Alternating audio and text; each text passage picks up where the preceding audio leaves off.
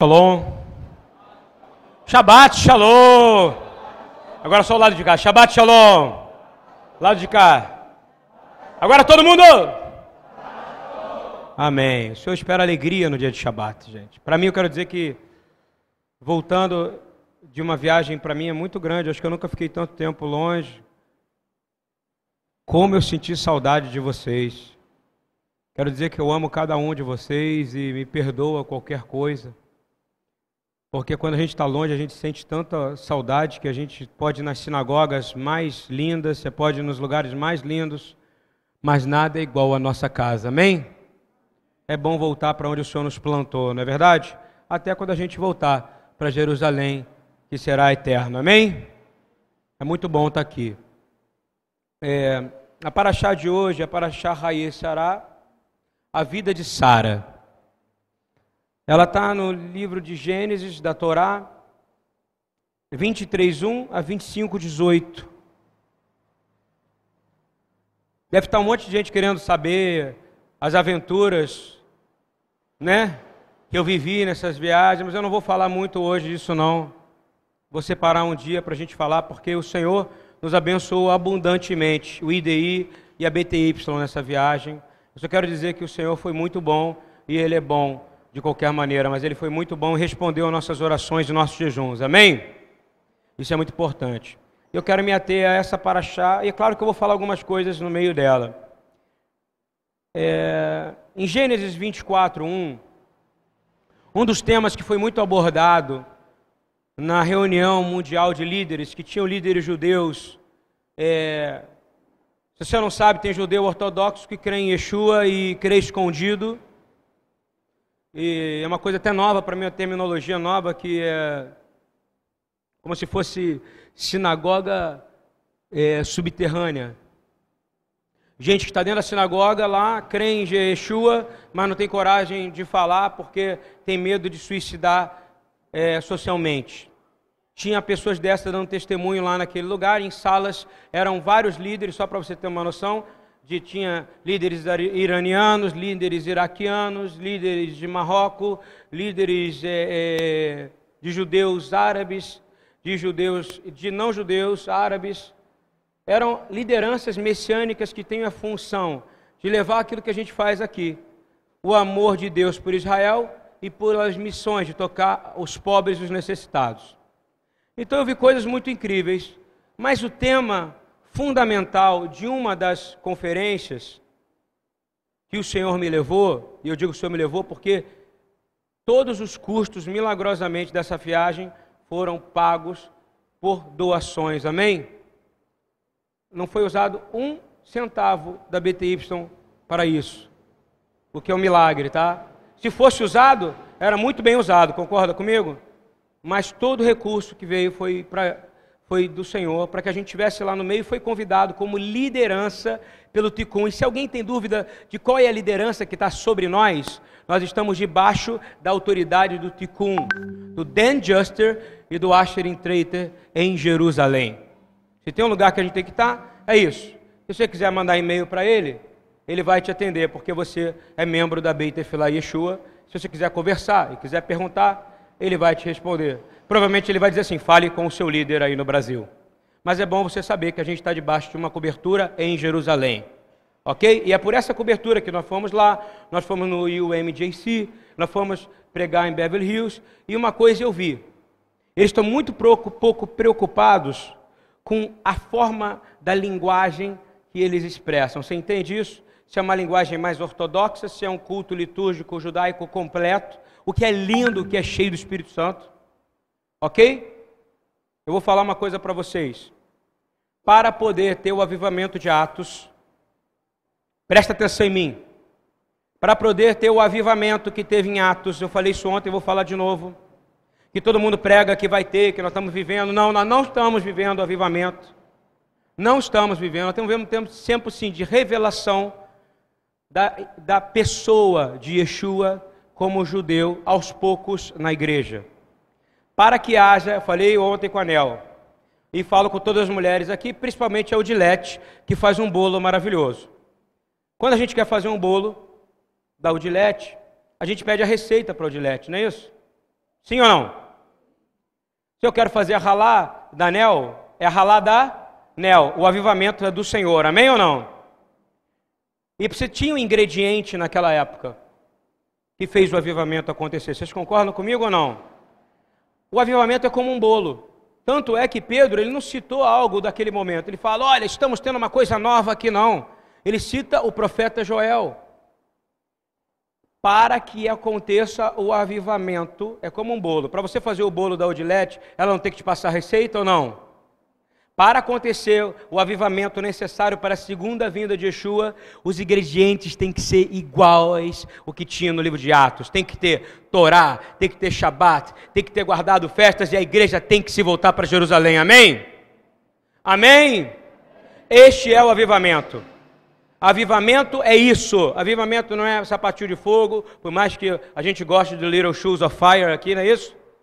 Não é falar em línguas, a gente crê que língua edifica o indivíduo, mas a oração dos justos edifica o corpo. Amém? A gente precisa entender isso. Avivamento real é quando a gente se volta para a Torá. Essa era o que tinha naquela época. Tanto que tinham bênçãos específicas que eram feitas pelos judeus messiânicos daquela época. Era Amidá, como a gente faz aqui, né? Baruch, Atah, Adonai, Elohei, Velohei Abraham, Velohei Yitzhak, Velohei Yaakov, Rael, Hagador, Hagebo, Venorah, Elion, Gomel, Hassadim, Tovim. Essas bênçãos, só que sempre era voltado para a ressurreição, como tem, né, Rabino? Fala de ressurreição, não fala? Amém, ele levantou o dedinho lá. Porque eles estavam querendo dizer, você pode crer que você não morrerá mais. Quantos aqui creem que vive eternamente? Amém? Então você precisa se voltar mais e mais para a Torá. Cuidado para não cair em liturgia de pentecostalismo. Está ouvindo bem o que eu estou dizendo ou não? Há uma liturgia religiosa do pentecostalismo. Vocês creem no que eu estou dizendo ou não? Tem que ser dessa maneira, o avivamento tem que ser desse jeito, tem que ser igual daquele jeito? Não. Avivamento real. Tem que ter os mesmos ingredientes para fazer o bolo que aconteceu no livro de Atos. Amém? Tem que ter Shabat, porque eles se encontravam no Shabat. Tem que ter oração e tem que ter jejum, porque eles faziam oração e jejum. Tinha mulher no meio orando no meio deles, e tinha mulher falando no meio deles, e gerenciando e dirigindo orações. Não vamos deixar nenhuma liturgia nos atrapalhar. Amém? Passei minha mensagem e eu senti isso lá porque eu vinha homens extremamente racídicos, ou seja, racídico, como se Yeshua estivesse vivo hoje, ele ia ser racídico. Você não tenha dúvida disso, ele ia ter uma barba três vezes maior que a minha, um peote que ia até aqui, e de longe se olhar para ele, ia falar, que é aquele cara estranho que está vindo ali? Era assim, só que a doçura e a mansidão dele iam cativar você. Ao contrário de mim que assusto, né? Que nem eu cheguei lá no meio do Amazonas, que fui lá para falar com algumas igrejas e fazer um batismo. Os índiozinhos chegavam em mim assim, seguravam na minha barba e falavam: Você é estranho. Entende isso ou não? Mas eles gostavam de mim. É mais ou menos assim que é o relacionamento com Yeshua. Amém? Então, o que eu vi foi pessoas com pensamentos diferentes, passando os mesmos problemas. Uma falta enorme de confiança Há uma falta de confiança enorme na igreja. Há uma falta de confiança enorme na, em casa. Há uma falta enorme de confiança nos casamentos, da mulher para o homem, do homem para a mulher. Há uma falta de confiança dos filhos para os pais e dos pais para os filhos. Há uma falta de confiança, e não sou eu que estou dizendo isso. Isso é um homem que profetizou em cima do altar de lá, um judeu racídico crente em Jesus, que falando em línguas, eu não sabia se ele falava hebraico ou em línguas de vez em quando, mas eu sei que ele falava hebraico, e com a mão, e falava assim: vai pegar fogo em Jerusalém. Não pegou fogo em Jerusalém? E ele falou: Isso vai ser bom. Tove meod. Amém? Você vai olhar para fogo, você, a gente vai ter que dançar no fogo, gente. Você está com medo do fogo? Você fica falando que o quarto homem da fornalha está contigo? Bem-vindo, come... e o fogo começa lá mas vai vir para cá. Quem é que vai dançar na fornalha com Jesus aqui? Ah, eu creio no quatro homens da fornalha. Fornalha, vai ter que entrar no fogo, meu irmão. Fogo não é corinho de fogo, não. Corinho de fogo é bom. Mas o fogo é fogo mesmo. E eu te garanto que a igreja verdadeira de justos em Israel não será queimada. Porque ela pertence ao Senhor. Amém? E eu preciso falar de confiança e de reconciliação. A gente é muito milindrado, eu sou. Eu sou. Eu vou falar de novo, enquanto eu estava ali orando, eu ouvi a paraxá do, do Rabino Eduardo, que a gente é tracked by God, que a gente é traceado por Deus, não é isso? Que a gente é conectado com Deus, a gente é marcado por Deus, traqueado por Deus, o Senhor nos sabe onde a gente está, rastreado por Deus. Essa é a palavra certa. Maravilhosa. Na verdade, eu não tinha ouvido, mas ele falou para mim, quando eu comentei, ele falou para mim assim: Olha, isso aqui é isso. Eu falei exatamente isso. E o Senhor está rastreando o povo dele e ele está aqui nesse lugar. Ele está se manifestando no meio dos seus justos e ele está dizendo: o mal está sendo exposto para que você saiba discernir o bem e do mal, para que você escolha o bom, e bom só é Deus, amém? Ninguém é bom, e não fui eu que disse isso, o próprio Yeshua disse isso. Ele disse: bom somente é o, é o Pai, não é isso? Então você vai ter que discernir o que é bom e mal. Então, nesse momento, é um momento agora para você se curar, porque você não consegue amar ninguém como ele te amou. É muito difícil. Mas se ele falou que você consegue, você vai conseguir pela ajuda do Espírito Santo, amém? Porque você entristece a ele quando você fica e quando eu fico. A gente está aqui dentro, às vezes a gente tem gente aqui dentro que a gente tem problema. E você não pode ter esse tipo de problema. O relacionamento de Abraão com Sara era um relacionamento de total confiança. Eles tinham problemas? Sim ou não? Muito problema. Era um casamento fácil? Hein? Era um casamento difícil, como todo casamento é difícil. Quem fala que casamento aqui é fácil é mentiroso. Casamento é um negócio feito difícil para não dar certo. Paulo fala: é melhor que não se case. Lá atrás, quando foi o propósito de Deus em Gênesis, era perfeito. Mas hoje, ele só é perfeito se Yeshua estiver no centro do casamento, amém? Porque quando você está em Yeshua, você tem uma missão. Está escutando bem ou não? Repete comigo: quando você está em Yeshua, você tem uma? Uma missão.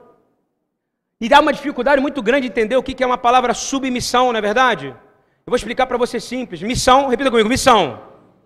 Submissão. Missão. De novo, missão. Submissão.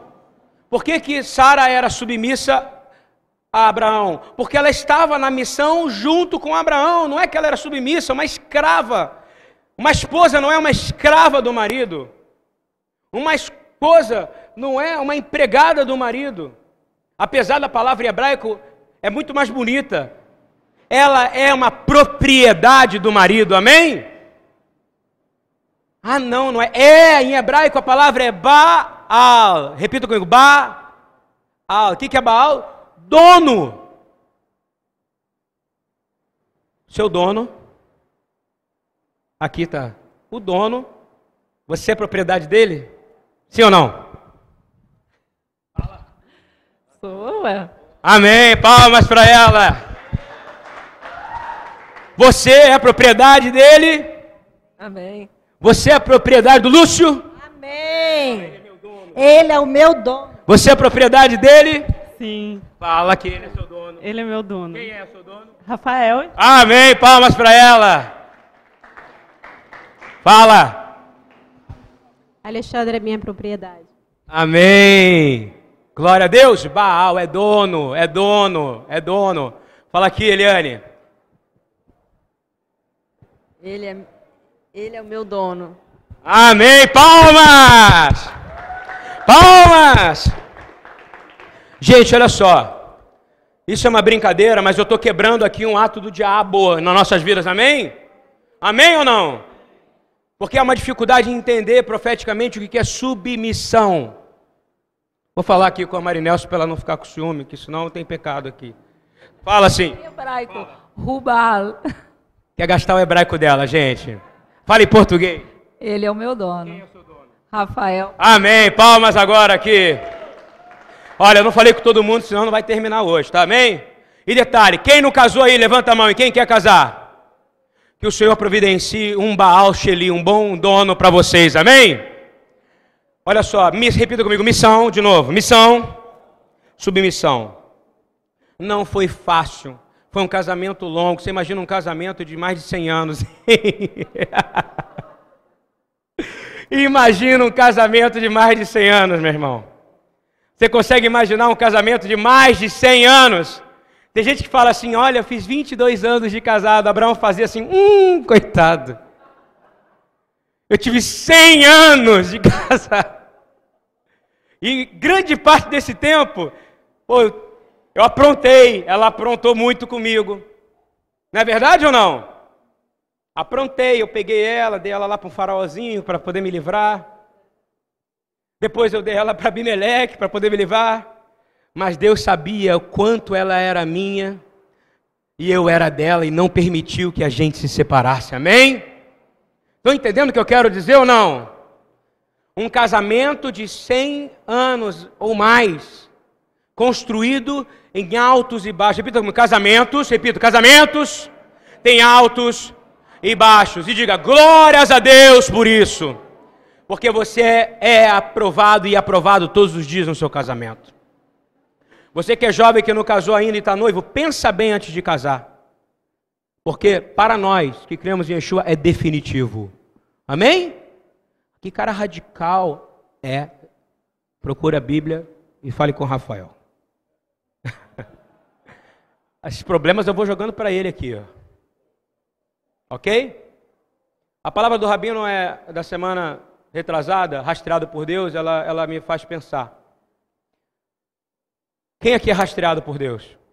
Todo mundo que tem o Espírito Santo tem, é rastreado por Deus. Senão você é rastreado pelo inimigo, pelo Hassatan. E nós não somos.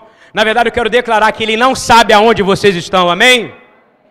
Porque você está debaixo das asas do Altíssimo, da sombra do Onipotente nessa manhã. Quem tem cabelo branco aqui?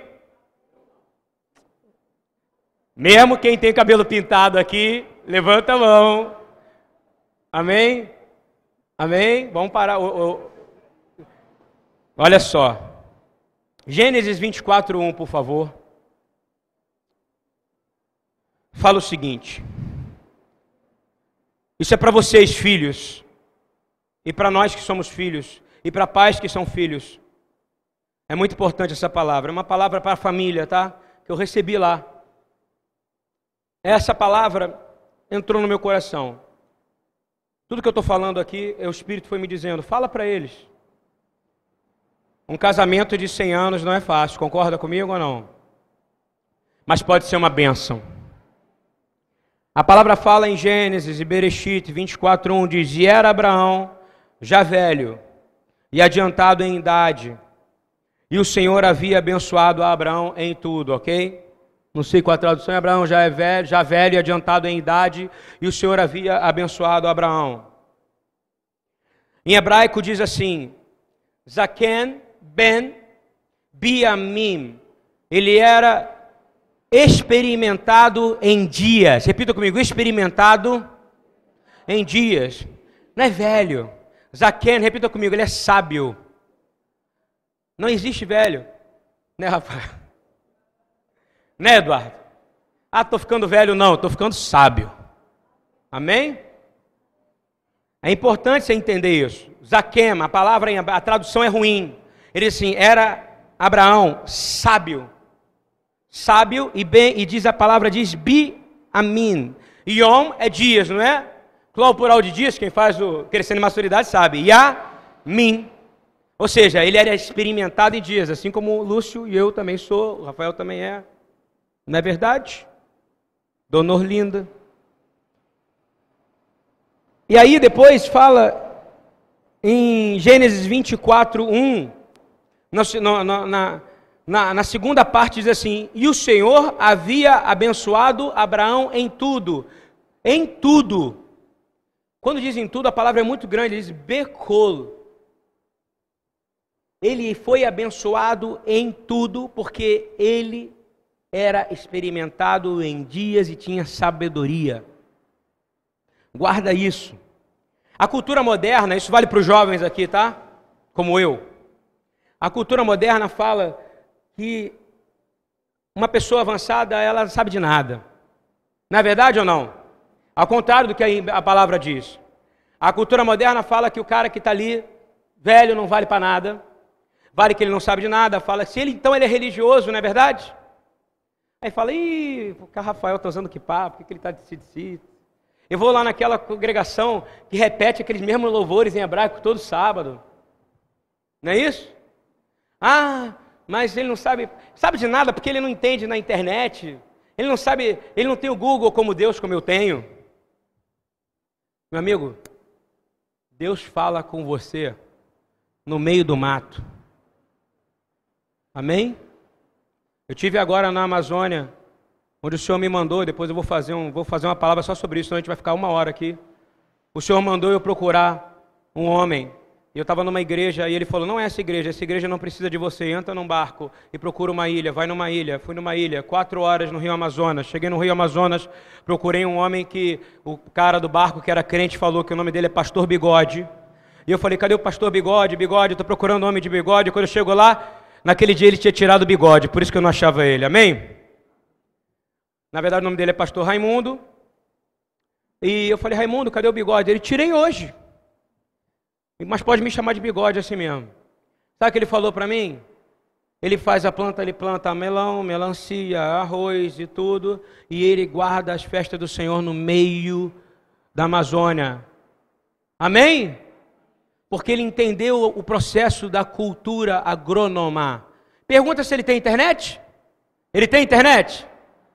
Ele tem Google? Ele tem telefone? O Pablo do meu lado, hey, como é que a gente faz para entrar, mandar um e-mail para você? Ele está repreendido em nome de. Não sabe que é e-mail. Mas aquele homem de manhã, ele foi lá, ele disse que foi pescar e falou: Olha, Yeshua falou comigo que estava pegando fogo na terra e que ele ia voltar rápido. Não pegou fogo em Jerusalém? Deus fala. Não subestime a maneira que Deus fala com os mais velhos, amém ou não? A gente faz, a gente desmerece a cultura cada vez mais ocidental é romana. Ou seja, valoriza aquilo que é fraco e frágil. Sólido é a palavra de Deus, amém?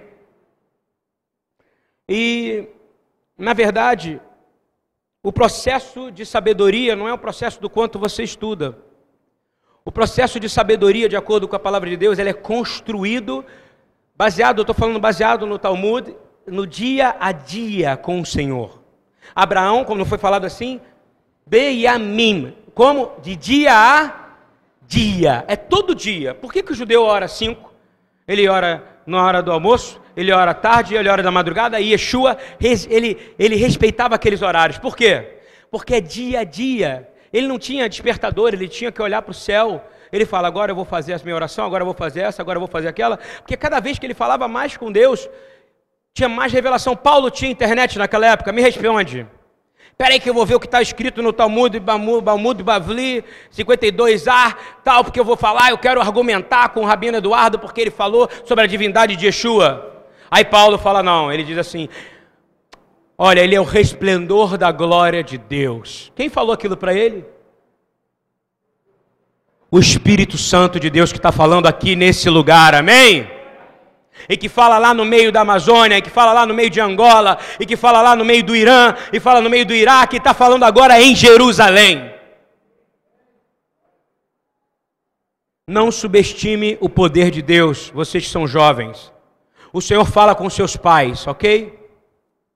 O Senhor fala, ah, mas ele não é do Senhor. Ele fala porque o seu pai te ama e sua mãe te ama. Ah, mas ele é diferente, ouve ele, ele já passou por problemas.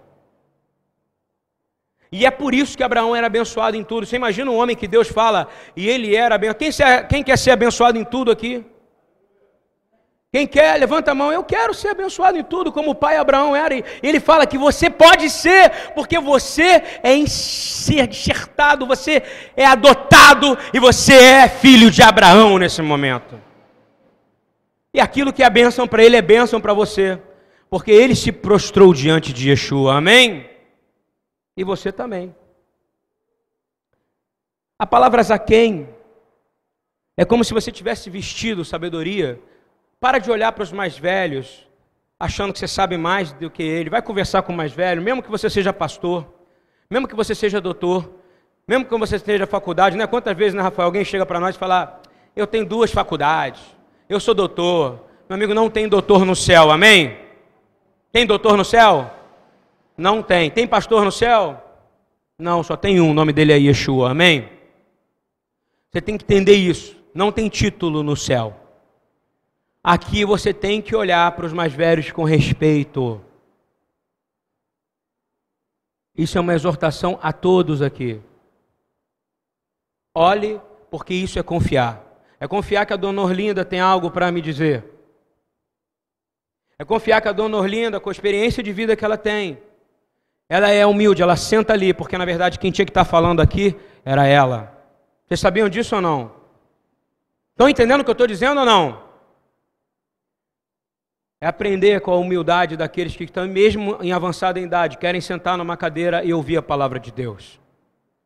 Ouve o seu pai, ouve a sua mãe, ouve os mais velhos, ouve os pastores, ouve os mestres da sua igreja.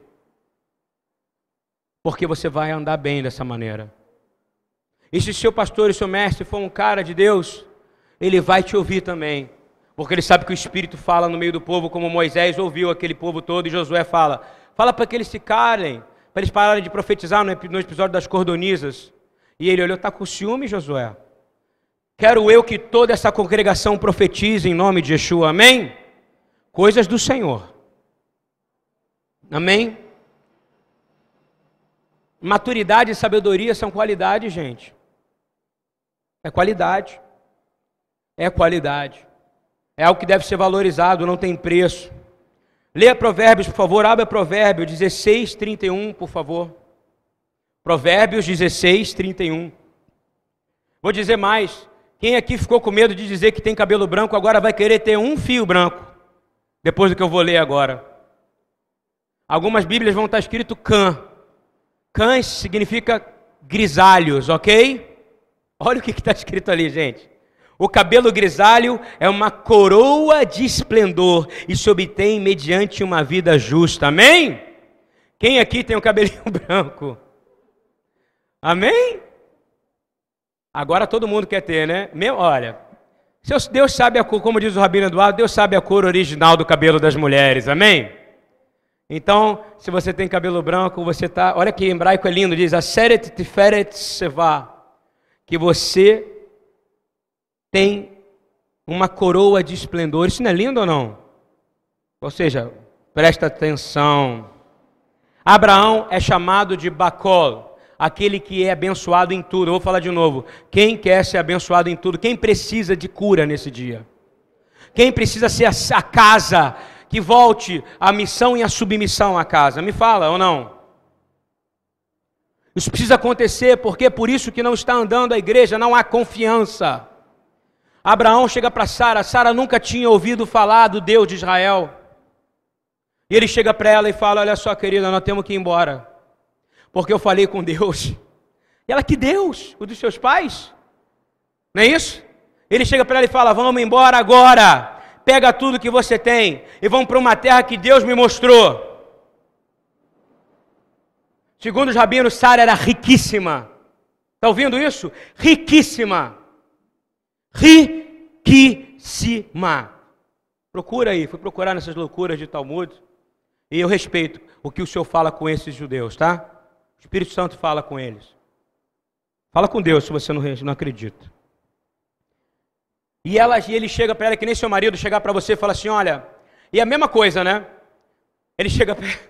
Marco chega assim, Luana, nós temos que ir para Jerusalém amanhã. O que você ia dizer? Amém. Amém. O que, que, você ia dizer, Marinelce? Só se for agora. Você fica preocupado com a riqueza? Hein? Eu deixo os caras que estão vendo. Desculpe daí, eu não consigo falar parado e prometi que não vou mais falar parado. Porque isso me trava. Olha só, foi a mesma coisa. Ele chegou e falou assim: Olha, nós vamos para Canaã. Sara, ela, Canaã? O que, que é isso? Ela não perguntou. Deve ter tido uma conversa. Deve ter tido uma conversa. Deve ter tido uma, um relacionamento. Mas ela foi, de novo, repita comigo: missão, submissão. Ele não recebeu a missão? E ela entrou na missão dele. E ela foi extremamente abençoada. Amém? Mulheres sejam submissas ao seu marido. Submissa não é ser empregada. Submissa não é aceitar afrontas. Se você estivesse recebendo afronta, estiver sendo agredida moralmente, fisicamente, procura a gente. Porque nós abominamos isso, a Bíblia abomina isso. Mas se o Senhor chamou ele para uma missão, seja submissa à missão dele. Como Sara foi. O Senhor abençoou Abraão em todas as coisas. A pergunta eu falo: se o Senhor abençoou Abraão em tudo, Sara foi abençoada em tudo? Sim ou não? Claro, a aliança é com os dois. Mas ela foi submissa a uma missão. Essa mulher sofreu e ela aprontou também. O casamento, de novo comigo, repita o casamento não é fácil. Não é fácil. Mas quando há unidade, missão e submissão, a coisa começa a dar certo. Começa a dar certo. A cumplicidade. Mas precisa acontecer submissão. Olha só. O Senhor se revelou em glória para ele em todas as coisas. E vou te dizer, o Senhor pode se revelar em glória para você em todas as coisas. Sabe o que é isso? É você dizer assim: eu vou para Niterói amanhã fazer algo. Se você colocar o Senhor diante disso, ele vai se revelar em glória. E se for do Senhor, você vai. Se não for, você não vai. Amém? Você não vai desviar nem mais para a esquerda nem para a direita, porque você está na terra em missão. Repita comigo: eu estou na terra em missão. Você tem uma missão. Você tem uma missão. Olha só, eu vou ler uma passagem grande. Olha só, Gênesis 18, 1. Por favor, abram aí. Se não, sigam ali. Deus apareceu a Abraão. Deus apareceu a Abraão. Apareceu, aparecer, dá para ver, tá? Apareceu a Abraão. Junto, e Abraão, junto aos cavalos de Mamre, estando ele sentado à porta da tenda, no maior calor do dia. Aprenda a dar graças a Deus no calor, amém? Quem está com calor aqui, diz comigo, graças a Deus.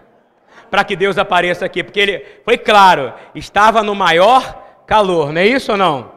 No maior calor do dia, Deus aparece para você. Ok? Lá, na, lá na, em Belém, no, lá em Pará, faz 35 graus à noite. Sabe o que você tem que falar no calor por causa disso? Glória a Deus. Porque Deus apareceu no maior calor do dia. Tem que pegar esses detalhes, está entendendo? Levantando Abraão os olhos, olhou e tinha três homens em pé em frente dele. Quando os viu, correu da porta da tenda ao seu encontro e prostrou-se em terra. E disse: Meu senhor, ele prostrou-se diante de um. E esse um é Yeshua, em glória. Leia o livro Quem Almoçou com Abraão. Eu não vou explicar. Isso já tem palavra do Rabino Eduardo, tem palavra do Asherin Treiter. Ouça e leia isso, ok? Ele se prostra e disse: Meu senhor, agora tenho achado graça aos teus olhos, rogo-te que não passas do meu servo, do teu servo. Ela, Eia, está chamando a Sara, né? Como é que ele chamava Sara? Eia! Imagina, Rafael, você está na sua casa, eu chego lá, Eia! Aí ela já sabe assim, fala marido, traga um pouco d'água e lava os pés. Ou seja, Negócio de lavar pé já era bem antes, não é verdade? Olha a honra de Sara, lavando o pé do Senhor em glória. Quem quer lavar o pé do Senhor em glória aqui? É se humilhar na presença dele, amém? Lavou o pé dele. Ela obedeceu ele, mas se ela falar, ah, eu não vou lavar o pé desse cara, não. Esse pé é sujo. Não podia fazer isso ou não? Mas Sara era submissa à missão de Abraão. Guardou o que eu estou dizendo ou não? Ele não falou, benzinho, vem cá, porque eu te pedi um favorzinho. Aí ele mandou um text message antes para ver se ela tinha visto. Que hoje é assim, né? Ninguém mais liga. Já reparou que coisa ridícula? Eu vou parar de mandar o WhatsApp, eu vou começar a ligar, porque é ridículo. Eu mando uma mensagem para os outros, eu posso te ligar? Isso não é ridículo, gente? Vocês não acham isso ridículo, gente? Eu posso te ligar? Aí a gente acaba não falando com ninguém, porque a gente não liga, então o povo fica com raiva da gente. Não é isso? Olha só, ele não fez isso, ele disse assim: Eia! Lava. Traz o copo d'água e lava o pé dele aqui. Porque quem está em missão não tem tempo para mimimi. Tô certo ou tô errado, gente? Né? Lembra disso? Tô certo. certo ou tô errado? E ele fala assim: e lava o pé, recostai-vos debaixo da árvore, e trarei um bocado. Ele deu o quê? Pão. E refazei as vossas forças, e depois passarei adiante, porquanto por isso chegastes até o vosso servo. Responda-lhe, faze assim como disseste. Abraão, pois, apressou-se em ir ter com Sara na tenda e disse-lhe, amassa depressa três medidas de flor e faze bolos. Em seguida, correu o gado, apanhou um bezerro. Olha quanto trabalho, cara. Você tem noção do que é matar um bezerro, gente? Alguns aqui têm, outros não têm. É trabalhoso, não é verdade ou não? De uma hora para outra, me fala. Não é assim, espera que eu vou lá abrir minha geladeira e vou pegar o friboi congelado que está na minha geladeira e fazer uma comida, não. Está entendendo ou não? Ele tinha que matar, ele tinha que de, de, tirar, ele tinha que ser caché, concorda comigo também ou não? Não tinha que ser caché? Ele ia comer carne sufocada em sangue? Me fala. Ia ou não? Então tinha um processo, bota de cabeça para baixo para tirar todo o sangue. Essas coisas você tem que pensar. Você acha que você não tem que pensar nisso ou não? Corta no lugar certinho, vê se o bicho era puro para poder comer. Tinha todo um detalhe, porque tudo para Deus tem que ser preparado. Repita comigo, tudo para Deus tem que ser preparado. Olha só, o Senhor aparece para Abraão quem trabalha? Sara. Estão entendendo ou não? Repete comigo. O Senhor aparece para Abraão. Junto comigo. O Senhor aparece para Abraão. E quem trabalhou? A esposa. Isso é cultura. Isso faz parte da missão e submissão. Estão entendendo o que eu estou dizendo ou não? Aí ele não trabalhava, claro que ele trabalhava, mas ali era um momento de mostrar: nós estamos juntos aqui, nós estamos juntos aqui, nós estamos juntos aqui. Aí continua. Ora, Abraão e Sara Aí diz assim. Aí ele pergunta: Ah, então tomou queijo fresco, ou seja, tinha queijo de Minas lá, Rafael? Tinha queijo de verdade lá, fresquinho. Queijinho fresco, não sei como é que tá aí. E leite. Por isso que o Rabino gosta tanto de leite, porque o pai Abraão dele comia muito leite. O Eduardo não dorme sem tomar leite, né, Rabino? Ele chega, me dá um leite. Ele deu, tomou leite. O Senhor tomou leite, está aqui. O senhor comeu queijo e tomou leite. E comeu, ele não comeu peixe. Está vendo que coisa boa, Eduardo? Comeu carne. E aí ele comeu. Aí diz assim: é, mandaram. E o bezerro que mandaram preparar. Tá? Preparar bezerro era horas, ok? Horas. Então eles tiveram uma grande conversa, tá? E disse assim: E pôs tudo diante deles, ficando em pé ao lado deles, debaixo da árvore, enquanto eles comiam. O Senhor come com você. Amém? Então veja como você coma em casa. Não tenha suas refeições quando sua esposa estiver na sua casa, sem ser com ela na mesa. Amém ou não? Amém? Para de comer na frente da televisão, que nem um ogro, com um prato em cima da barriga. Está escutando o que eu estou dizendo ou não? Não é profecia, não, isso é hábito. Para de comer sentado assim no sofá. Ah! Chama-se vamos sentar porque o Senhor come conosco, amém? Haja o tempo inteiro como se Deus estivesse do seu lado, porque Ele está do seu lado. Lembra da Paraxá? Adonai Lererá, o Senhor é o próximo. A mulher faz uma comida para você, você pega e come ela como se fosse um lixo. Como é que isso vai Como é que pode isso, meu irmão? Hein? É de respeito a ela. E é de respeito a Deus, não é verdade ou não? Quem concorda comigo? Estou magoando alguém? Então, continuando. E aí ela ouviu, né? E aí Sara, como uma boa mulher, né, estava do lado de fora da porta escutando. Não porque mulher é fofoqueira, tá, gente? Não estou falando isso. Amém? É porque ela era atenta. Ela queria ouvir. Josué também ficava do lado da tenda.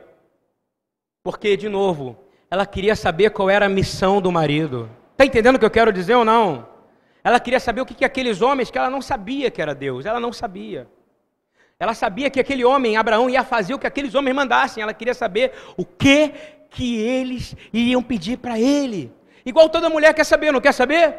O que, que o Senhor vai falar para o marido? Quem, qual mulher aqui quer saber o que, que o Senhor vai falar para o marido? Amém. Então ela estava escutando. Não por uma por ser, mas olha só.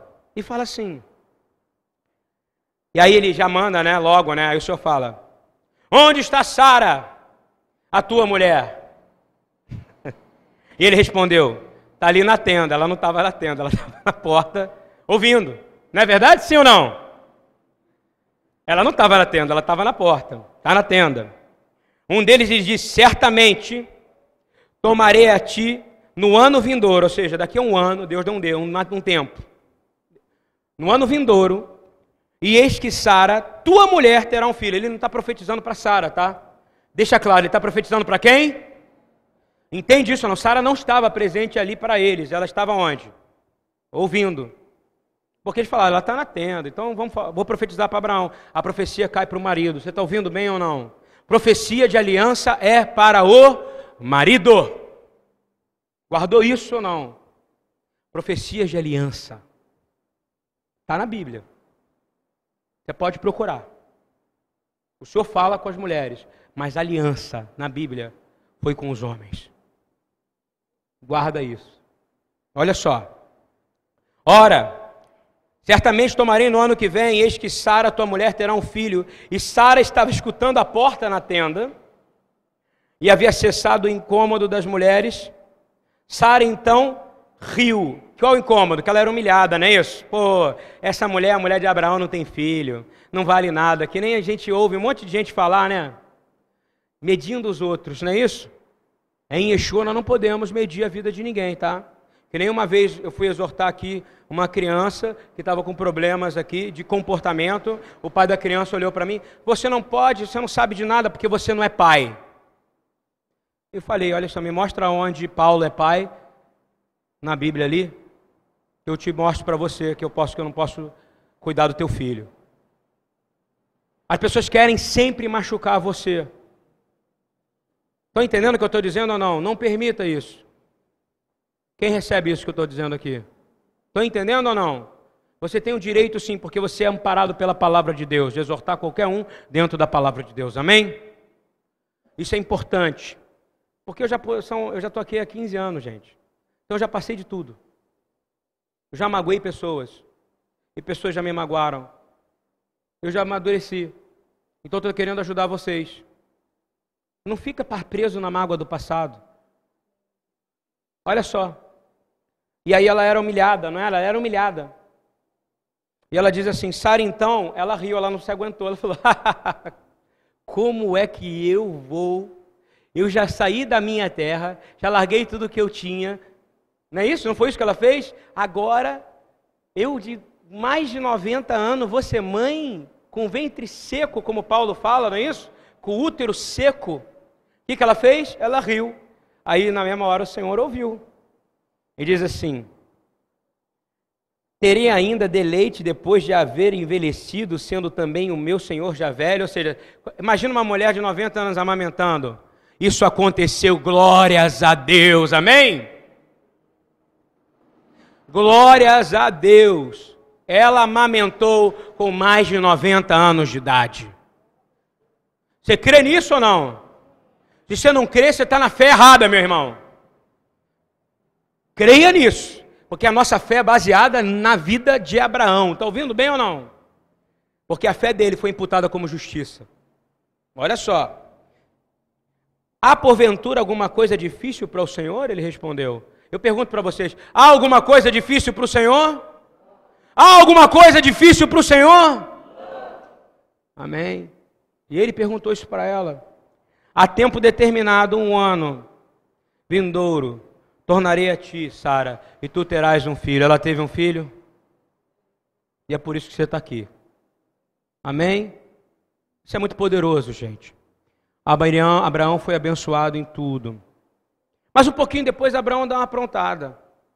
Ele pega, e fala que Sara é a irmã dele para Abimeleque no versículo, no capítulo, dois capítulos seguintes, entre 19 e 20, porque depois disso passa o episódio de Sodoma e Gomorra, ele faz uma mega negociação judaica com Deus, e com Deus, Deus é inegociável, né? aquele negócio, se eu achar um justo, se eu achar dois justos, dez justos, 20, ele fala, não vai ter nenhum justo lá. Vai todo mundo dançar em Sodoma e Gomorra, que nem todos os sodomitas vão padecer na terra. Amém? Não tem jeito. Não tem, tem acordo com o Senhor? Só mediante arrependimento pelo sangue de Jesus. Amém? Não tem. E aí ele passa por Abimeleque. E imagina a submissão de Sara, meu irmão. E diz assim, Gênesis 26, 7. Vamos ler essa, essa, essa.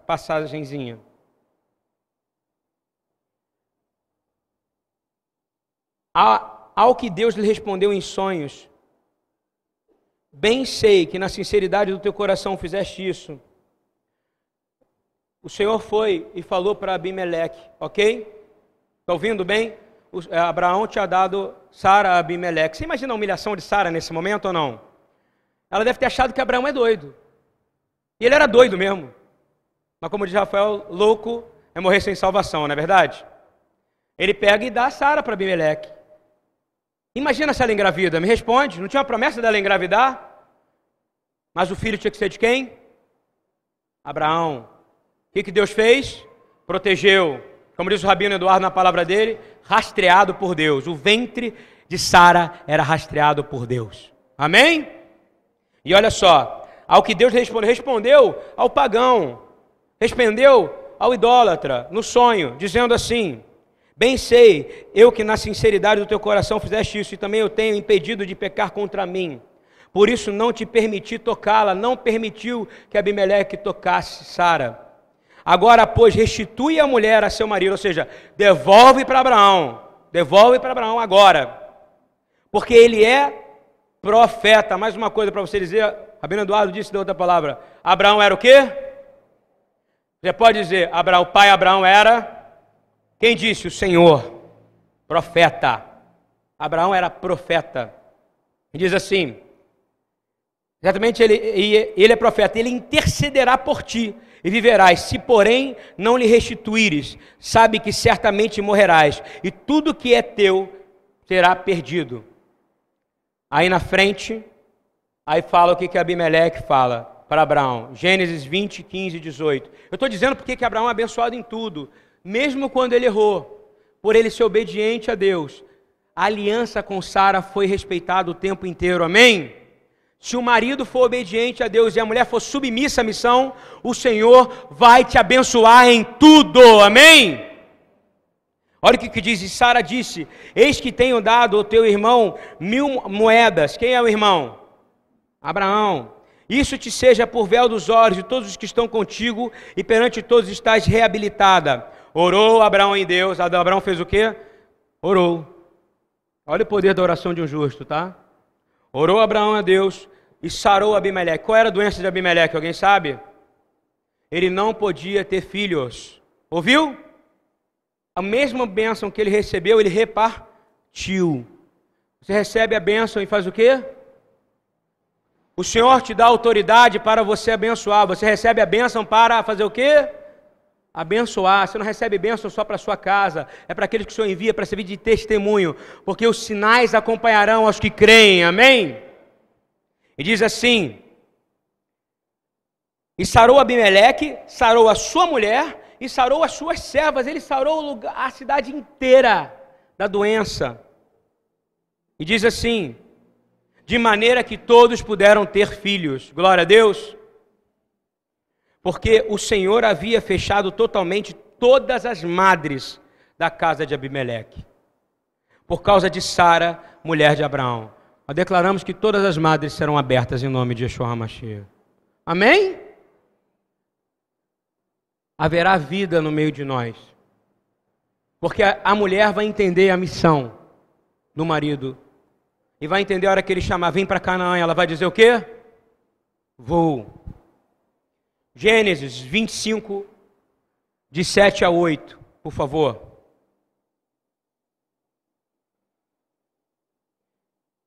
Diz que estes, pois, são os dias e anos da vida de Abraão, que ele viveu 175 anos. Ele viveu 175 anos. Por isso que eu digo um casamento de mais de 100 anos. Amém? Ama a tua esposa, meu irmão. Mulheres respeitam seu marido. Estão ouvindo bem o que eu estou dizendo ou não? Eles passaram muitos problemas. Perto do que eles passaram, você não passou nenhum problema. Ela abriu mão de tudo. E ele abriu mão de tudo para fazer a vontade do Senhor. E o Senhor abençoou eles em tudo. Diz assim: Abraão inspirou, morrendo em boa velhice, velho e cheio de dias, e foi congregado no seu povo. Abraão, ele, ele, ele tinha que arrumar algumas coisas antes de ir.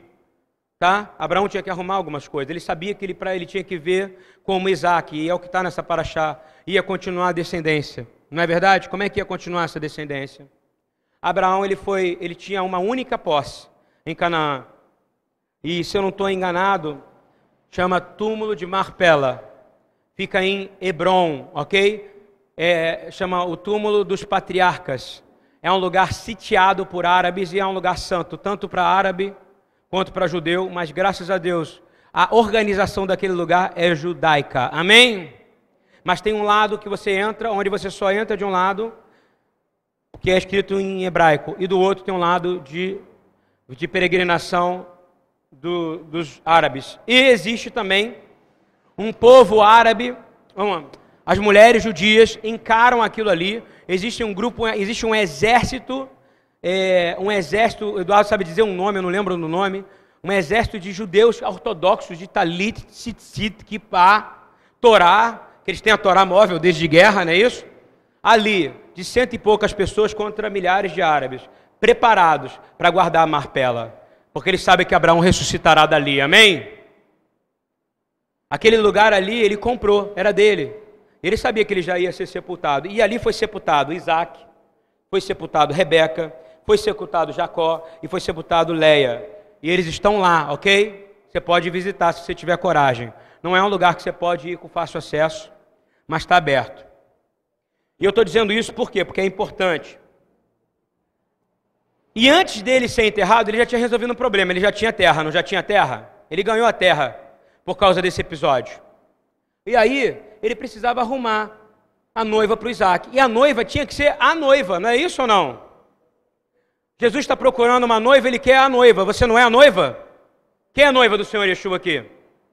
O Espírito Santo está procurando você aqui. O Espírito Santo tem a função de Eliezer aqui, amém? Quem quer ser encontrado aqui como noiva? Quem quer casar? Eu digo casar eterno, bodas do Cordeiro. Olha só, Gênesis 15, 1, 2, confiança, tá? Depois dessas coisas, veio da palavra do Senhor a Abraão. Quero dizer que Eliezer, quem era Eliezer, esse cara que apareceu do nada? Diz assim: Depois dessas coisas, veio a palavra do Senhor a Abraão numa visão, dizendo: Não temas, Abraão, eu sou o teu escudo e teu galardão será grandíssimo. Maravilhosa essa palavra, né? E ele diz assim: Então disse Abraão. Aí Abraão era bom de orar e de, de de discutir com o Senhor no bom sentido, né? Ele discutiu com o Senhor. E aí você sabe quem é Eliezer. Porque você precisa, repita comigo, eu preciso confiar no meu próximo na igreja. Aquela palavra fala maldito do homem que confia no homem. Era uma situação histórica que estava vivendo naquele momento. E eles não tinham o entendimento verdadeiro de que Yeshua vive dentro de você. E que Yeshua vive, tem que viver dentro do teu irmão. Quando você confia em Deus, você pode confiar no próximo, porque o Espírito Santo está em você e vai te dar discernimento de espíritos. Amém? Estão entendendo isso ou não? E ele, e ele chegou, olha aqui. O Senhor Deus que me darás, visto que morro sem filhos. Abraão dizia que ia morrer sem filho. Isso foi antes de tudo isso que a gente falou. Olha como é que era a esperança de Abraão. Senhor, não tem problema, gente, você conversar com Deus, amém? Às vezes você tem problema de conversar com Deus, né? tem um DR com Deus. Abraão tinha DRs constantes, discussão de relacionamento com Deus. Ele falou: Vou morrer. Agora, olha quanta bênção ele teve. Eu não li as bênçãos antes, mas ele diz assim: Senhor, eu vou morrer sem filhos. E o único herdeiro da minha casa, quem era? Eliezer de Damasco. o Damasceno. Ele era de Damasco, meu irmão. Ele não era, ele não era um cara da casa dele. Ou seja, ele era o amigo, o fiel escudeiro, o ajudador, não é isso? Nós precisamos confiar. Está ouvindo bem ou não? Eu vou ensinar uma coisa para você. Repita comigo aqui. Aumento da confiança. Fala assim: aumento da confiança. Aumenta a velocidade das coisas de Deus acontecerem. Amém ou não? Entendeu ou não? Aumenta na confiança, aumenta a velocidade. E as coisas de Deus começam a acontecer. Cara, quando o marido começa a desconfiar da mulher, quando a mulher desconfia do marido, quando o marido desconfia do filho, quando o filho desconfia do marido, quando a igreja desconfia da igreja, o irmão desconfia do irmão, a ovelha desconfia do pastor, sabe o que vai acontecer? A velocidade vai diminuir e as bênçãos vão demorar a vir. Você concorda comigo que eu estou dizendo ou não? Vamos repetir esse desenho? Aumento de confiança. Fala junto comigo. Aumento de confiança. Aumenta a velocidade de receber as bênçãos do Senhor. Enquanto ele desconfiava, não demorou a vir o filho, mas tinha que vir milagrosamente.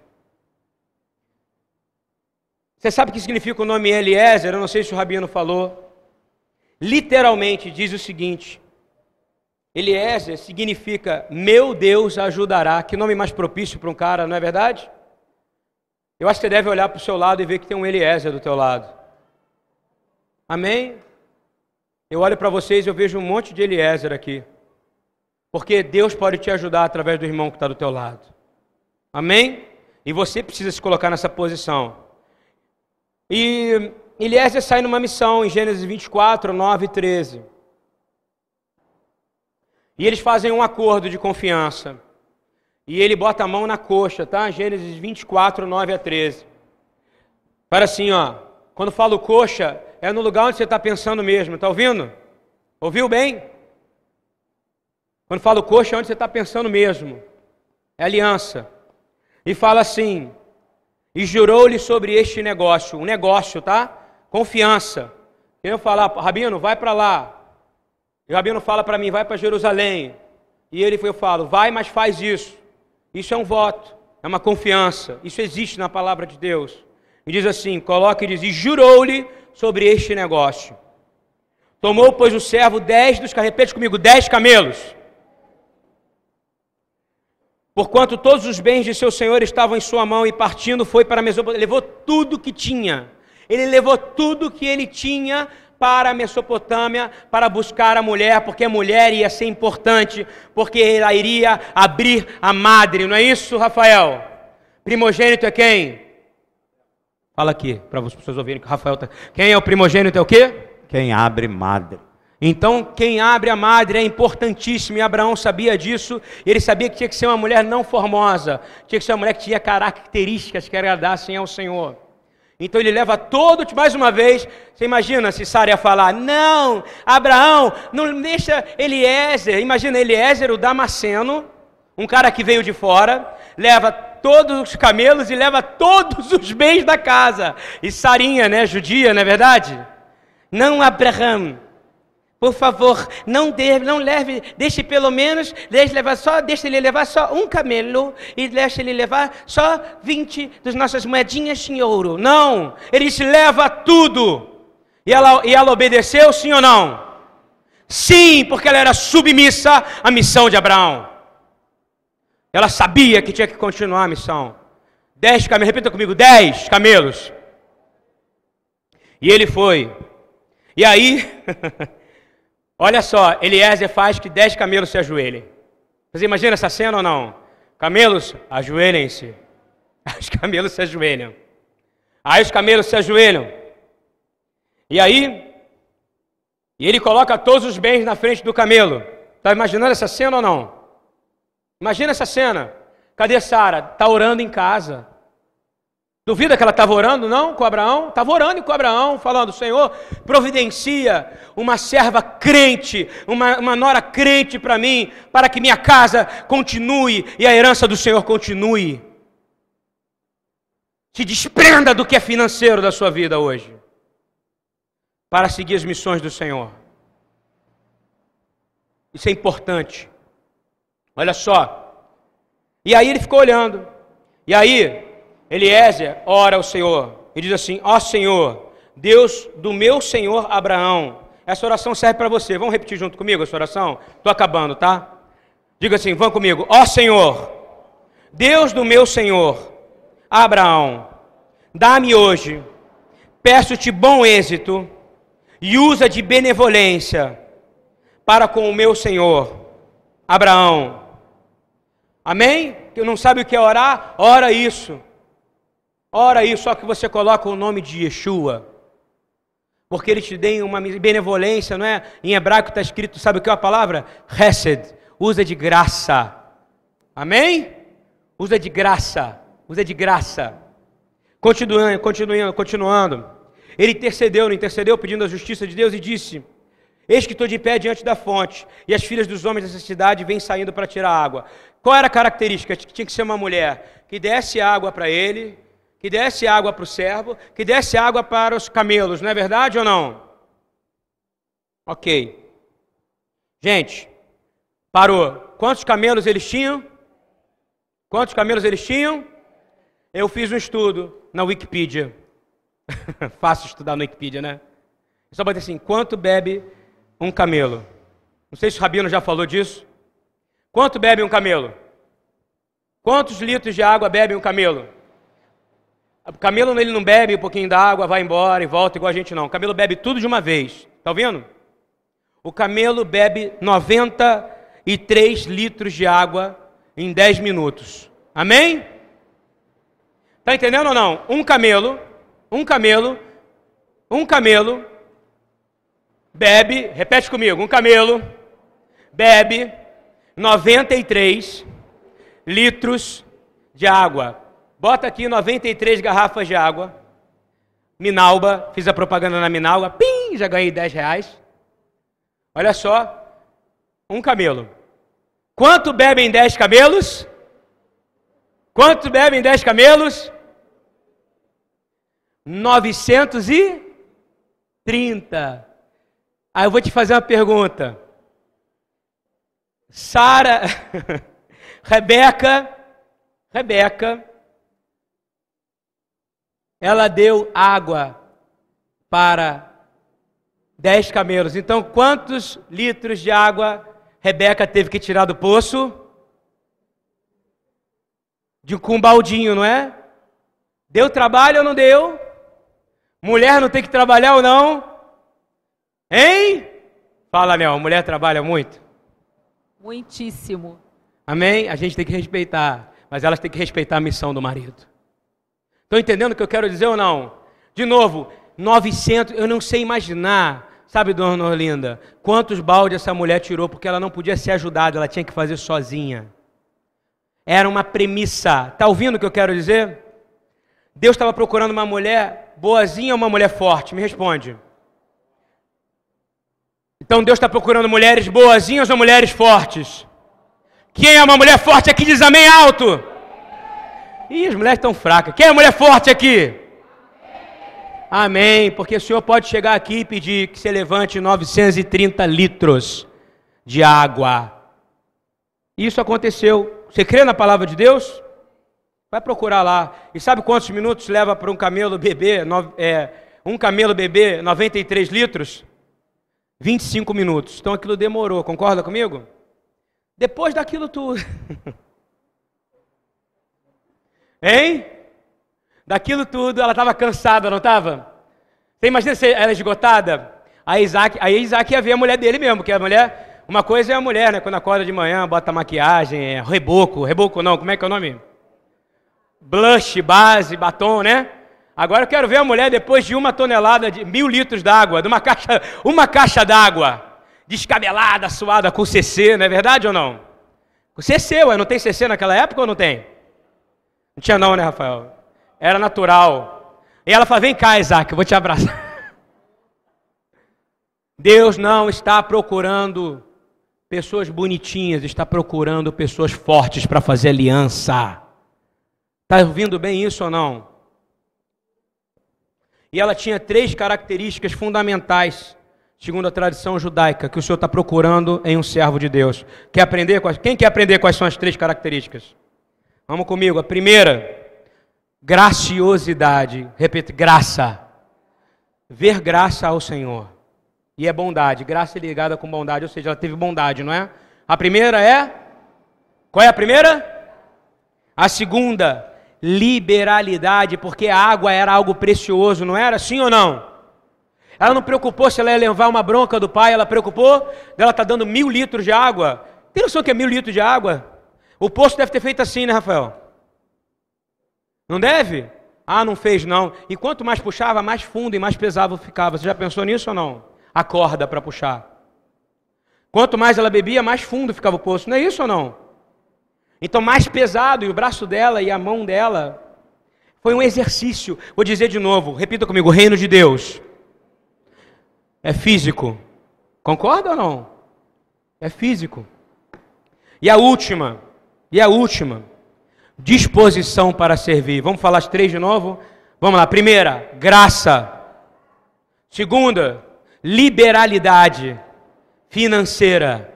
Tem que saber liberar tudo, porque água era dinheiro, concorda? Quem concorda que água era dinheiro? Era muito mais do que hoje. Ela deu mil litros de água que podia ter dado para homem beber. E tem que ter força, não é isso? A oração de Eliezer foi poderosa, queridos. E terminando, segundo o judaísmo, eles já sabiam que era o Senhor já tinha separado Rebeca ali. Segundo a tradição judaica, Rebeca já estava ali de propósito. Tanto é que em Gênesis 24, 16, está tão claro, a Torá nos mostra que ela era que estava lá e ele a chama pelo nome. Olha o que a Torá fala. A donzela era muito formosa, à vista, virgem a quem varão não havia conhecido. Ela desceu à fonte, encheu seu cântaro e subiu. Então o servo correu ao encontro e disse: Deixa-me beber, peço-te um pouco de água do teu cântaro. Respondeu ela: Bebe. Senhor. Então, com presteza, abaixou o seu cântaro sobre a mão e deu-lhe de beber. Enquanto acabou de lhe dar de beber, disse: Tirarei também água para os teus camelos, até que acabem de beber. O Senhor tinha colocado já a mulher certa ali, amém? Já era a resposta de oração. Você precisa entender, no hebraico já deixa claro que era ela. Se você for ler no hebraico, você vai ler: Meu Deus, o Senhor respondeu e já botou a mulher certa. E ela, repita comigo, ela trabalhou muito, não trabalhou, gente? Você imagina, Luana, você para ganhar o marco você tem que puxar mil litros de água para alimentar dez camelos dele. Mas em compensação você ia ganhar um monte de tesouro, não ia, hein? Não ia ganhar tesouro nenhum, não. Ela não ganhou nada. Você guardou isso ou não? E eu vou te dizer o que, que o Senhor espera de você, tá? Ela não ganhou nada. Ela não ganhou dinheiro nenhum. Não foi um negócio financeiro. Foi um negócio do Espírito Santo de Deus, amém? Assim como você não é uma coisa, se você está com problemas, entre nessa missão. O Senhor quer que você alimente e que você dê água. Ele fala, agora ele não fala para camelo, ele fala: se você der água ao quem tem sede, você está dando água para quem? Para mim. Se você dá de comer a quem tem fome, você está dando água para quem? Fome, comida para quem? Se você vestir quem está nu, você está vestindo quem?